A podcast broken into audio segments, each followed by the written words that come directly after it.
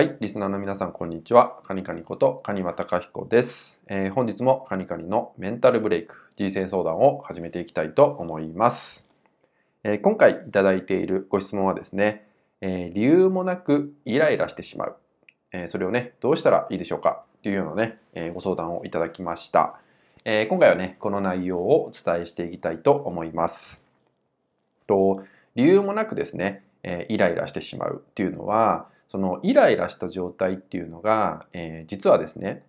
え今の自分自身の中で、えーデフォルト化している状態っていうのがね起きてしまっているんですよね。えー普段からイライラすることが多かったりとかねそういう習慣が続いてしまうと、えーそれがね当たり前の状態になってしまうんですよね。でそれがね当たり前の状態になってしまえば、え習慣化されてしまってあたかもねイライラしている状態が、えーずっとね自分の状態なんだっていう認識を脳がしてしまったりするんですよね。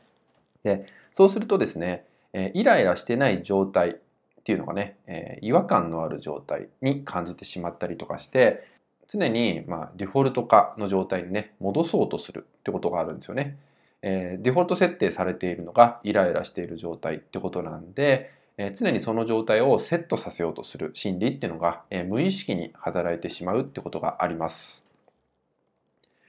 えそんな時はですね、そのイライラをどうするかっていうことをね、考えてしまうと、え元に戻ろう、イライラする状態に戻ろうとする力が強く働いてしまうんで、一旦そこはスルーするってことがね、大事かなと思います。で、何が必要かというとね、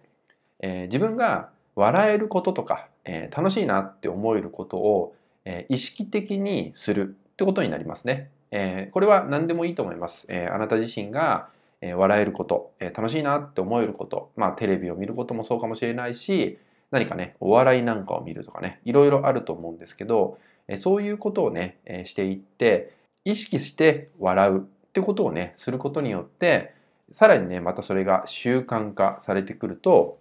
えイライラ状態っていうね、デフォルト設定されたってものが、え切り替わってきてくれると思うので、えイライラした状態が、え理由もなくね、えずっと続いてしまうっていうようなね、お悩みを抱えている方なんかは、え意識をして、え笑うってことをね、取り入れるっていうね、生活の中にね、それを取り入れるってことをね、ぜひしてもらえたらと思います。